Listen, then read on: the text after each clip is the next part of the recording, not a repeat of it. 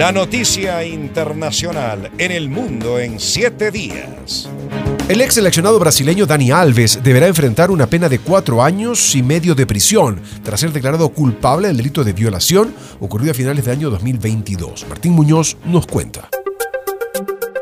La audiencia de Barcelona condenó al exfutbolista brasileño Dani Alves a cuatro años y medio de cárcel por agredir sexualmente a una mujer en un club nocturno de Barcelona. De su lado, Alves negó los cargos y podrá apelar la sentencia. Además del tiempo en la cárcel, se le impusieron cinco años de libertad vigilada y nueve de alejamiento de la víctima, a la que deberá indemnizar con 150 mil euros. Los hechos por los que fue condenado ocurrieron el 31 de diciembre de 2022. La fiscalía dijo que Alves y un amigo habían comprado champaña para tres mujeres jóvenes antes de llevar a una de ellas a la zona VIP de la discoteca Sutton, donde había un baño que la víctima desconocía. Es en este momento cuando, según la parte acusadora, la situación se volvió violenta, forzando a la mujer a tener sexo a pesar de pedir marcharse en repetidas ocasiones. La mujer dijo que el acto le causó angustia y terror, una de las amigas que estaba con ella describió cómo la víctima de 23 años había llorado desconsolada tras dejar el baño.